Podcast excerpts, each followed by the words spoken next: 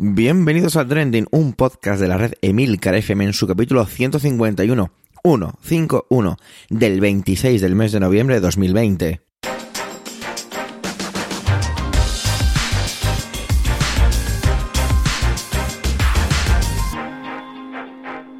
Trending es un podcast sobre lo que pasa, sobre lo que ocurre, sobre las noticias que pueblan las redes sociales. Todo ello con opinión y siempre con ánimo de compartir. Por ello somos varias voces, aunque yo, Javier Soler, haga de presentador. Trending es tu podcast de noticias semanal. Adelante. Hoy es un día especial en la cultura estadounidense y como comparto mi vida con, una persona que es estadounidense, pues oye, me toca un poco de cerca. Resulta que hoy, pues todos sabréis que es el Día de Acción de Gracias. En Canadá es hace una semana, creo, o hace dos. Es en otras fechas. Y bueno, para nosotros es más bien la antesala de este proyecto consumista que es el Black Friday. Esperamos que, no, me oculto, ¿eh? yo soy el primero que tiene su cesta llena con cositas. Y bueno, mi pareja me ha ido enseñando estos años eh, cómo ella vive familiarmente este día y cómo es un día en el que nos paramos un poco a dar las gracias por aquello que creemos que tenemos que dar las gracias, de lo que tenemos que estar agradecidos. Yo he hecho esa reflexión y me apetecía traerla aquí a Trending. Yo quiero dar las gracias a Emilcar, a Emilio, por seguir confiando en mí en llevar este podcast adelante, en presentarlo, ya que no lo llevo yo. Y no solo eso, sino en ampliar esa confianza que ha depositado en mí y junto con otro compañero de red, Abel Yécora, pues hacernos cargo de otro podcast de, de esta casa, que se trata de Proyecto Macintosh. Así que desde aquí, gracias, muchas gracias Emilio. También quiero dar las gracias al resto de mis compañeros de red y lógicamente de una manera mucho más especial y más personal hacia mis compañeros incondicionales aquí en Trending. Gracias por hacer de esto un grandísimo podcast. También quiero destacar mi agradecimiento un particular a mi compañero de aquí de Trending y amigo, Manuel, ya que él vio en mí hace ya muchos años, empieza a pasar, a pesar el, a pesar el tiempo, sí, iba a decir a pasar, pero sí, pasa y pesa y vio algo en mí que yo no sabía ni que existía y si hoy soy una persona capaz de hablarle a un micrófono o delante de mil personas como he sido capaz de hacer, es gran parte gracias a él. Muchísimas gracias amigo, muchísimas gracias Manuel. Como escucháis, dentro de mis agradecimientos está todo lo que tiene que ver con la parcela del podcasting. Y ahí me quedo, ¿vale? Porque si no, este trending sería inmensamente largo y está siendo una intro, pues eso, mucho más larga de lo habitual. Pero bueno, me apetecía tomarme esta licencia y espero que no os moleste, sino que voy a atreverme un poquito más, ¿de acuerdo? Y es el que si os apetece, os toméis a lo mejor unos minutos o lo que sea y os acerquéis a esa persona a la que le podéis dar las gracias porque, porque creéis que tenéis que dar las gracias. Bueno, yo lo dejo ahí y nada, de verdad, disculpad un poco este, esta reflexión un poco más personal, pero bueno, ya que es el día de acción de gracias, me apetecía darle este toque. Y vamos ya con Alma, y es que Alma nos trae algo bastante curioso, y es que tiene que ver con la viralidad, las redes sociales, los medios de comunicación, todos los nuevos medios que aparecen, la influencia, las tendencias. La verdad es que es como un batiburrillo así de palabras que seguro que si eres oyente de trending pues te suenan, pero que han ido cobrando dimensión en estos últimos tiempos. Así que adelante alma.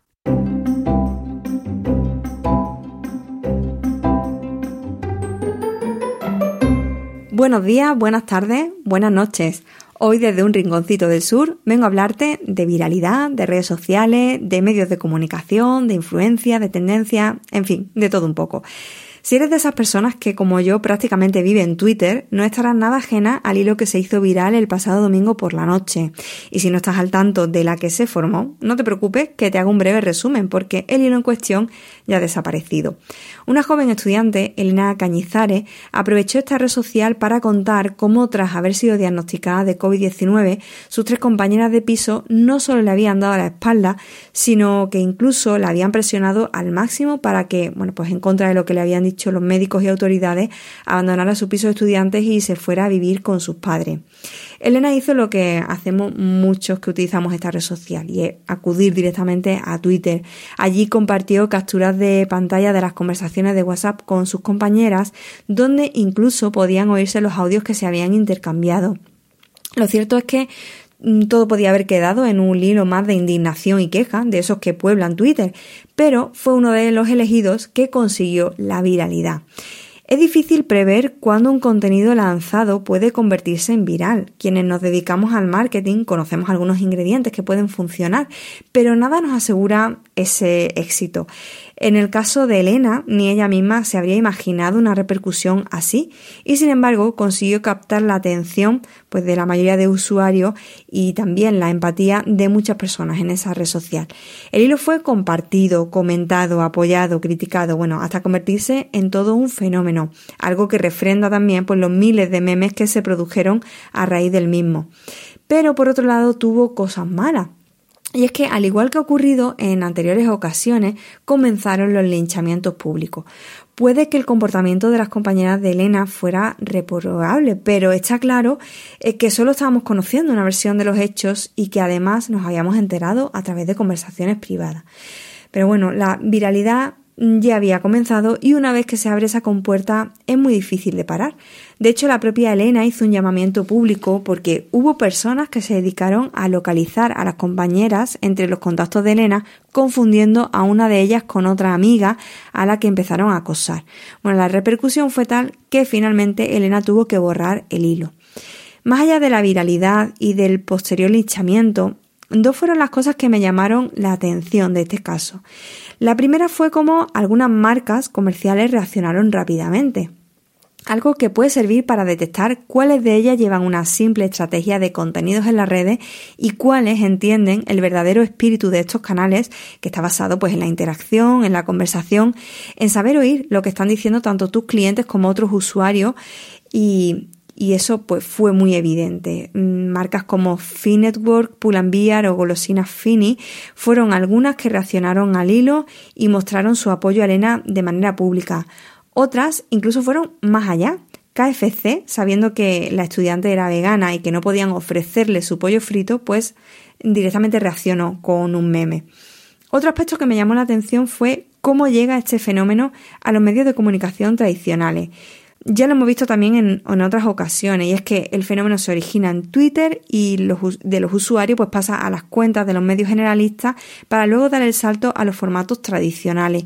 De hecho, varios programas de televisión como Espejo Público, La Hora de la Uno, Todo es Mentira, al día siguiente entrevistaron a Elena, pues que prácticamente atendió a todos uno por uno desde el sofá de ese famoso piso bueno, muy compartida y criticada fue también en Twitter la infografía del propio piso de la estudiante que elaboraron en Antena 3 Noticias.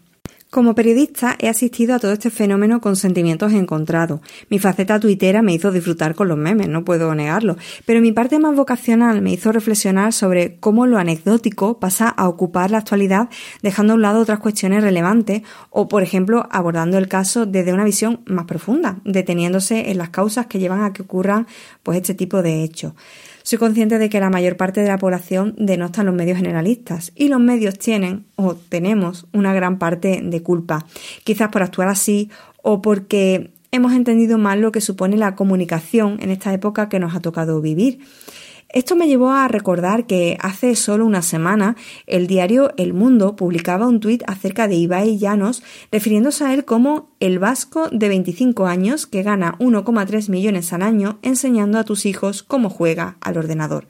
Paradójicamente, ese ataque personal choca con el hecho de que pues justo una semana después haya sido precisamente este joven quien ha conseguido en primicia una de las entrevistas más cotizadas de los últimos días, la de Marga Sol tras su fichaje por los Lakers, que la hizo Ibai en su propio canal de Twitch. El desfase entre los medios tradicionales y cómo se repercute o cómo se influye actualmente es evidente. Otro ejemplo lo encontramos en la ficción y en cómo sus tramas gracias sobre todo a la amplificación que logran en canales como Twitter. Es decir, esta red social no solo amplifica para mal, a veces consigue importantes hitos. Me refiero, por ejemplo, al que recogía Magnet el pasado 24 de noviembre.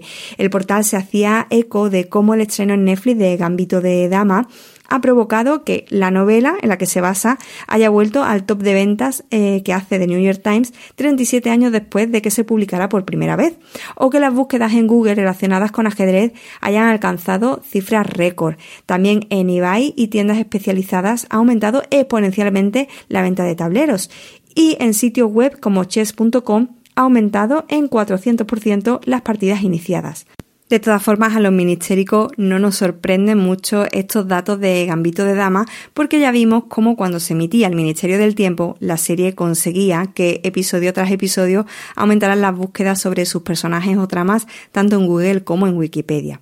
En fin, yo no sé si algún día nuestro trending alcanzará este aumento de búsquedas en Google o llegará a las cotas de viralidad del hilo de Elena Cañizares, o si alguno de nosotros se convertirá en el próximo Ibai Llanos. Lo que sí sé es que a mí me escuchas la próxima semana.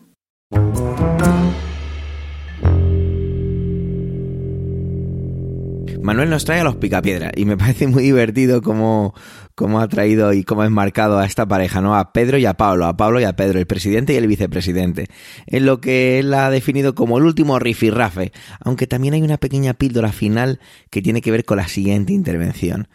Así que, adelante Manuel.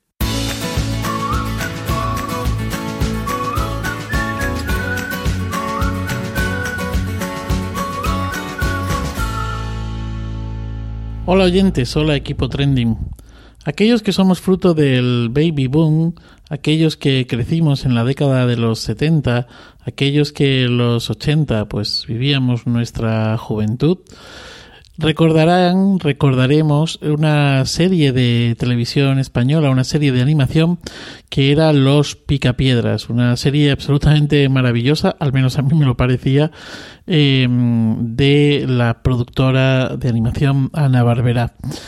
Em, estos días, eh, bueno, me ha, venido a la mente aquel Pedro Picapiedra y aquel Pablo Mármol todo, mm, todo tenía que ver con, bueno, pues se reproducía una, una sociedad estadounidense eh, de los años 60 y, mm, y bueno, pues, eh, pues, pues, pues, los coches eran troncomóviles, eh, había dinosaurios que se convertían en energía para los vehículos o para las casas y bueno, pues todo giraba en torno a esos personajes que vivían en la edad de piedra, una edad de piedra que como digo antes eh, asemejaba a esos años 60 en Estados Unidos. El caso es que, mm, bueno, estos días eh, Pablo y Pedro, Pedro y Pablo eh, han venido a la cabeza o me han venido a la cabeza precisamente por, por, por cómo oh, se está gestionando este el último episodio casi como si se tratase de una serie de animación de el desencuentro entre eh, los dos socios de gobierno. Y es que en aquella serie de animación, pues Pedro, Pedro Picapiedra y Pablo Mármol eran dos eh, amigos gruñones que en ocasiones eh, se enfadaban, que en ocasiones se la jugaban el uno al otro. Generalmente era Pedro el que se la jugaba a Pablo. Pablo era por lo general como más tímido, más escueto en general, ¿no? Y el fanfarrón era Pedro. Y digo que, mm, que, bueno, pues que me han venido a la mente estos dos eh, personajes porque, porque la última, el último episodio de este desencuentro de estos socios de gobierno ha sido, eh, bueno, pues esa, mm, eh, esa jugada que hizo Pedro Sánchez, no incluyendo prácticamente a ninguno de los ministros de eh, Unidas Podemos dentro de ese órgano que se va a encargar de repartir los fondos que llegarán de Bruselas, esos fondos anti-COVID de la Unión Europea. Eh, exceptuando em, pues el, el, caso de Yolanda Díaz, la ministra de Trabajo, inicialmente ninguno de los eh, miembros de Unidas Podemos iban a estar dentro de ese, de ese órgano que se va a crear, ¿no? Un órgano que tiene así como un título em, muy, muy, muy rimboso que es Comisión para la Recuperación, Transformación y Resiliencia. Eh, el caso es que, bueno, pues parece ser que eh, el, amigo eh, Pablo, no Pablo Mármol, sino Pablo Iglesias, se enfadó, llamó, pataleó, eh, y no sabemos si voceó o lloró. El caso es que al final Pedro, Pedro Sánchez, no Pedro Picapiedra, ha acabado claudicando e incluyendo pues a todo el a todo el gobierno dentro eh, o sea todo el ejecutivo va a ser el encargado de administrar esos fondos, lo que significa que eh, el socio de gobierno minoritario pues va a marcar parte de la estrategia de esos fondos. Ya sabíamos que este tipo de cosas podían pasar, ¿no? En el momento en el que se produce esa investidura con ese apoyo y con esa larga, larguísima negociación que de hecho, bueno, pues nos llevó a unas segundas elecciones. El caso es que no sé muy bien a qué están jugando ambos o no sé muy bien a qué está jugando eh, Pedro. De hecho, pienso a veces que no sé si eh, Pablo en este caso es el Pedro Picapiedra y al revés, si no será que eh, Pedro Picapiedra, o mejor dicho, que Pablo Mármol será en este caso Pedro Pedro Sánchez. Eh, sea como sea, no va a ser el último capítulo de todo esto. Y bueno, hablaba estos días con una, un amigo y sin embargo político, eh, o político y sin embargo amigo, y le preguntaba qué hay, qué pasa con esto, ¿no?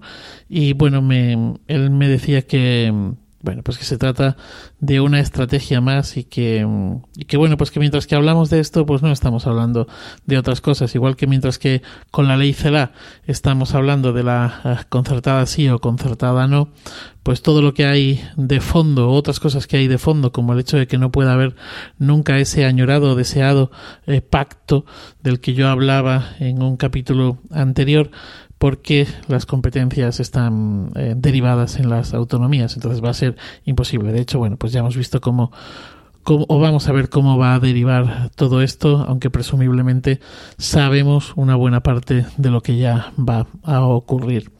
No quiero tampoco despedirme sin citar a Maradona. Se nos ha ido, se nos ha ido el Pelusa, se nos ha ido la mano de Dios.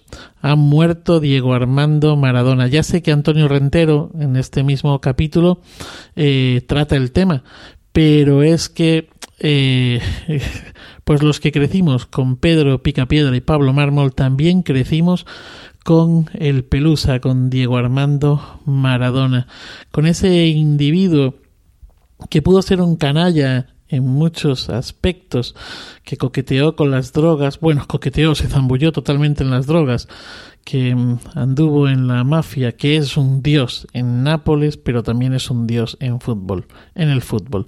Y nunca se me olvidará esa mano de Dios que arrebató a Inglaterra el Mundial de 1986. Maradona, ya estás más cerca de Dios y de su mano o vete tú a saber si del diablo y de su mano. Sea como sea, que el viaje le sea leve. Nada más, feliz día y feliz vida.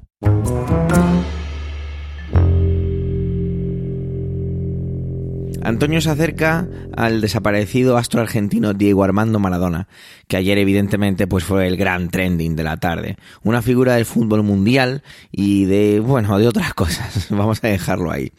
Es una persona que nunca dejó indiferente a nadie y evidentemente hacía, había que traerlo aquí, hacía falta traerlo aquí. Adelante Antonio.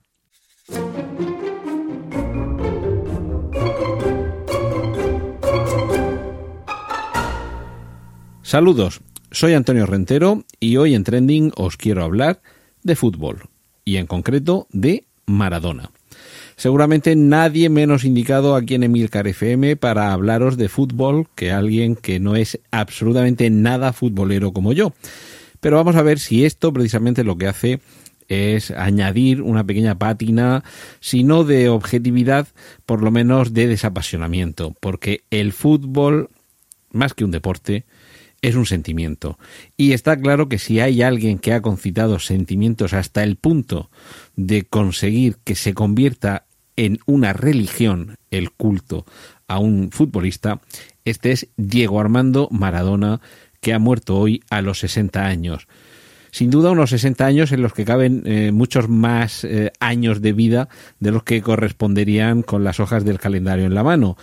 Eh, fue un futbolista que desde muy pronto reunió a su alrededor una capacidad de asombro, de idolatría, de adoración, de admiración, que le convertía en algo más que un deportista, en algo más que una figura del deporte rey. Y desde muy pronto, además, seguramente los eh, entendidos en, fútbol, eh, no creo que ninguno pueda poner esto en duda, fue una de esas figuras llamadas a convertirse en alguien histórico. No es habitual que desde muy joven se rinda culto a alguien tan bueno y que además con el paso de los tiempos vaya comprobándose, se vaya consolidando esa categoría, esa calidad desde la mítica mano de Dios a ese famoso gol con el que México en 1986 en el Mundial consiguió el pase a, no recuerdo si fue a semifinales o a finales, ganándole a Inglaterra ese gol prodigioso en el que cogiendo el balón en el centro del campo se merendó a medio equipo contrario, incluido el portero, porque no disparó a puerta, sino que regateó al portero. Y ya a partir de ahí el balón salió de su mágico pie para cruzar esa, esa línea eh, que el guardameta ya había dejado desprotegida. Pero son tantos los goles, son tantos los sentimientos que eh, para muchos hoy eh, va a suponer un antes y un después en la historia del fútbol. Y fijaos que esto, ya digo, lo está contando alguien que no es nada futbolero, pero sí que creo que soy capaz de reconocer la grandeza cuando la tengo delante, aunque no participe de ella no puedo dejar de, recordar un, momento que, jamás olvido y que en muchas ocasiones cuento la anécdota. En una de las múltiples veces en las que Maradona, un eh, futbolista excesivo fuera y dentro del campo, pero sobre todo le han pasado factura los excesos de fuera del, del campo, en una de sus estancias en una clínica para que su salud maltrecha le permitiera alargar un poco más su estancia en esta vida, la gente se arremolinaba a su alrededor. Ya ha dicho que hay una iglesia de Maradona que le considera una figura divina. Y jamás olvidaré cuando en un telediario apareció la imagen de la gente congregada en la puerta de esa clínica deseando su recuperación. Y había una pancarta en, que llevaba en, brazos, eh, sostenía con, con sus brazos uno de los hinchas. Aquí pequeño inciso. No hay hinchada como la Argentina.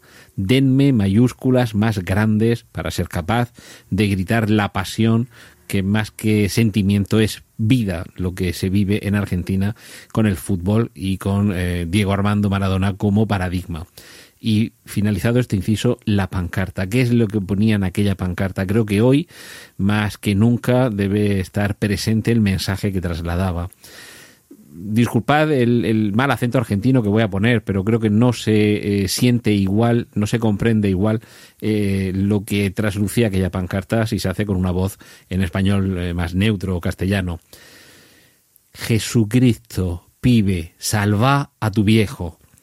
Y es que eso es para muchos creyentes en la religión del fútbol lo que era Maradona. No era un profeta más, era el Dios del balón. Así que Hoy el dios del balón ya está en los cielos.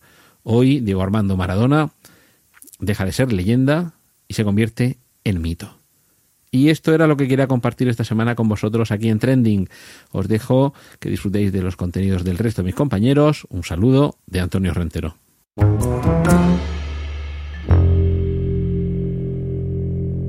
Emilcar vuelve a Estados Unidos. Sabéis que Emilcar es un enamorado de la política estadounidense. Allí comienza el traspaso de poderes poco a poco, ¿no? Y evidentemente eh, todo lo que tiene que ver con, con.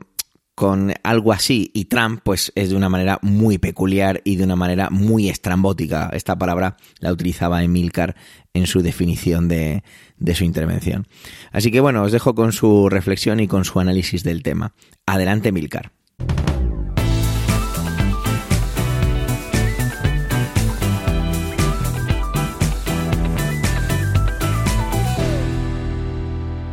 Ha comenzado la transición del poder presidencial en los Estados Unidos después de las elecciones del pasado 2 de noviembre. Yo estoy grabando esto en martes y vosotros lo vais a escuchar en jueves o quién sabe. Es decir, que para cuando lo escuchéis ya será una noticia de sobra abordada y de, sobra conocida. Sin embargo, hay una cuestión, hay una cuestión interesante que me gustaría mm, compartir con vosotros. Y es que en, varias ocasiones durante estas semanas yo he venido aquí a hablar de todo este proceso y, digamos, un poco a mm, no sé, defender el sistema estadounidense, ¿no? Pedir comprensión para cómo lo hacen ellos, que es distinto a cómo lo hacemos nosotros, y pues, eh, por así decirlo, eh, pedir un poco de misericordia, por así decirlo, para toda esta gente y por su forma de contar los votos y cómo funciona el voto por correo y el voto presencial y el yo estuve allí y ya voté y el recuérdame que vaya a votar y todo este tipo de, historias, ¿no? Sin embargo, llegados a este punto de, la transición es cuando ya llega el asunto más marciano de, de todos con diferencia, ¿no? Y donde incluso el propio sistema se revela, bueno, se revela, mm, es consciente de sus propias, de sus propias eh, debilidades, de sus propios problemas, ¿no? Estamos hablando de cómo ha comenzado la transición, que seguramente, pues, ya lo conoceréis con una, con una carta de Emily Murphy, que es eh, US General Service Administration, eh, la administradora de lo que se conoce como la GSA, que es eh, uno de las de las la General Service Administration, la GSA es el, el organismo que comienza la transición presidencial. Entonces la transición presidencial empieza así, el, el delegado el, administrador o lo que demonios sea de, ese servicio eh, federal escribe una carta al presidente electo y le dice muy buenas, eh, soy fulano de copas, en función de no sé qué infiernos de ley, aquí estoy yo para decirle que aquí están estos, estos, estos, todos estos millardos de euros para que usted vaya haciendo la transición, ¿no? Y eh, la carta que le ha escrito en este caso esta, esta mujer, la que actualmente detenta el cargo, Emily Murphy, es llamativa a todas luces. Es llamativa per se, es llamativa si la comparamos con mm, la carta que recibiera Obama, por ejemplo, en comparación, y es llamativa para el sentido común de cualquier europeo que tenga un sistema electoral más o menos normal. Empieza igual, le dice, there Mr. Biden. Y aquí tenemos el primer problema, y es que estas cartas se suelen encabezar con estimado presidente electo eh, Mr. Biden y no con querido Mr. Biden a secas.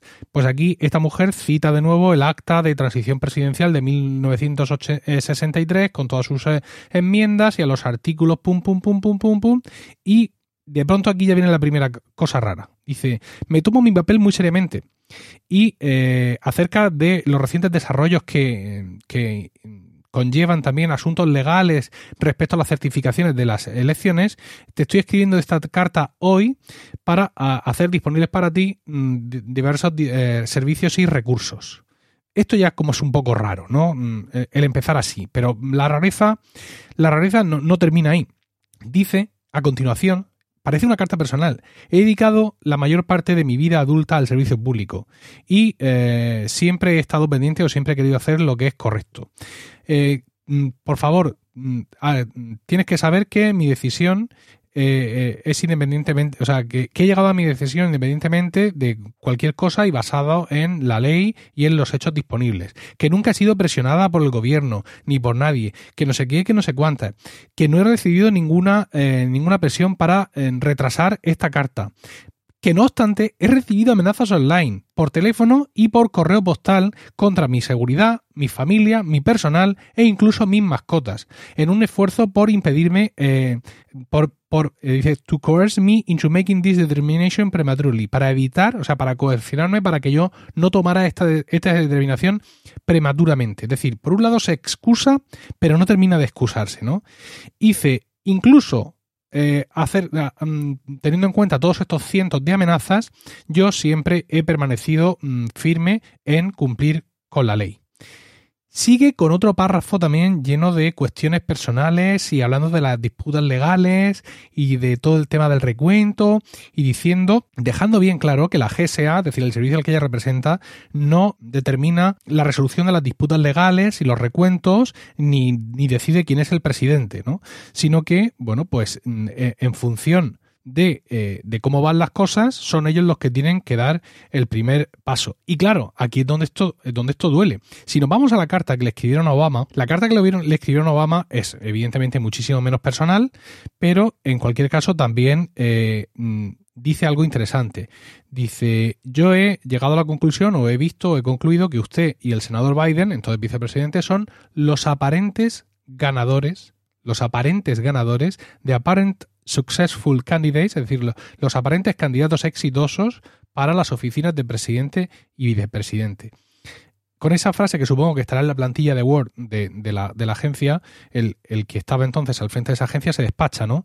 Pero, pero aquí la actual gasta mucho esfuerzo en que eh, entendamos que la GSA no indica quién es el ganador, sino que en función de cómo funcionan las cosas allí, dado que son los aparentes ganadores, en tanto en cuanto no se certifique todo ya directamente y no vote el colegio electoral y todo eso, pues que aquí está ella para empezar este proceso. Dice, no creo que una agencia encargada del control de las propiedades y de, bueno, y los recursos del gobierno federal deba ponerse a sí misma por encima del proceso electoral que está establecido en la Constitución. Y eh, strongly, ¿no? fuertemente, con, intensidad, urjo o pido al Congreso que reconsideren enmiendas a, este acta. Y es que efectivamente eso es lo que pasa. Es decir, el administrador de la GSA, de pronto un día, en cuanto la prensa declara candidato, porque allí lo hace la prensa, declara a un candidato ganador, tiene que iniciar el proceso de, em, de transición.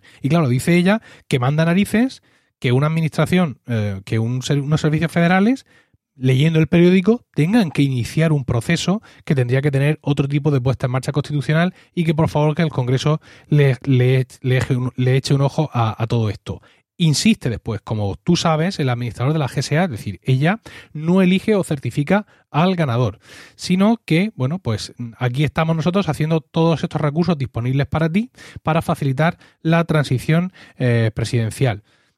Independientemente, insiste ella, de todos los asuntos legales, yo he llegado a la conclusión, he llegado a, digamos, a la certeza de que aunque yo inicie este proceso, Mm, esto no es ningún problema en caso de que el presidente sea otro. Esto no lo dice, pero dice claramente que el actual, el, ganador real será determinado por el, el, proceso electoral que determina la Constitución. Es decir, mira, yo estoy haciendo esto, nadie me ha presionado, comillas, comillas, pero como mm, veo que esto es lo que tengo que hacer y aunque lo haga no va a pasar nada si al final no ganas tú, pues venga, lo, lo, lo pongo en marcha. Después de toda esa parrafada, con tantos titubeos como me habéis escuchado a mí, porque es que esto, es textual, entonces vuelve a citar las secciones y las leyes y todo este tipo de historias y le dice que tiene a su disposición 6.300.000 dólares por un lado y un millón de dólares por otro para eh, empezar pues a, todas las todas las transiciones, todas las historias, todos los nombramientos, en fin, todo lo que necesite hacer, que es es súper marciano eh, para, mí como español, porque aquí no se le da dinero al, al candidato que ha ganado. Bueno, aquí no tenemos un, sistema presidencialista, ¿no? Evidentemente, pero aquí hay un, en fin, es que es todo tan distinto que no sabría ni por dónde, ni por dónde eh, eh, empezar. Bueno, el caso es que, bueno, bien, porque ha subido un millón de euros desde que Obama ganó las elecciones en 2008, tenía entonces, le daban 5.300.000 euros y un millón, eh, perdón, dólares, 5.300.000 dólares y un millón por otro lado, y ahora son 6.300, con lo cual, pues bien, ahí Biden va a poder hacer más cosas, pero que esto, digamos, es tan raro y llegados a un punto como este inusitado, donde el presidente saliente está tratando de cierta forma de dar un golpe de Estado, eh, ¿vale? Y de, aferrarse en la silla, todos estos sistemas basados en el honor que crearon los padres fundadores se muestran a sí mismos bastante débiles. Y aquí Emily, pues evidentemente le tiembla muchísimo la mano en su firma manuscrita que también se ve en, en la carta.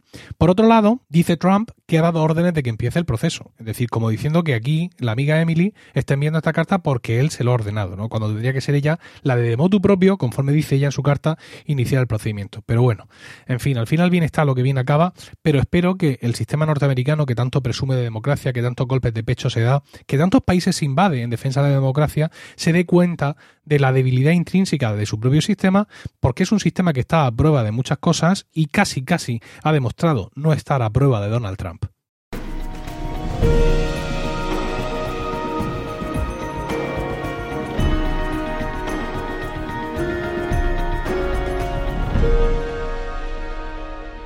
Yo en mi timeline de Twitter sigo bastantes personas docentes y a veces es curioso ver cómo pues diferentes lugares de España, modelos de pues pública concertada o privada, pues se definen perfiles, ¿no? Y en ocasiones pues muy diferenciados y me parece que es algo muy enriquecedor para mí.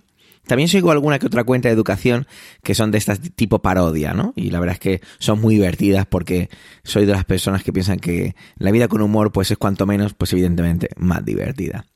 Pues el martes por la tarde estaba yo ahí mirando un poquito Twitter y veo una captura de pantalla de un titular de un periódico. Y al leerlo, pues pensaba, ¿no? Porque le había dado directamente a la imagen, pensaba pues que era una de estas cuentas de parodia.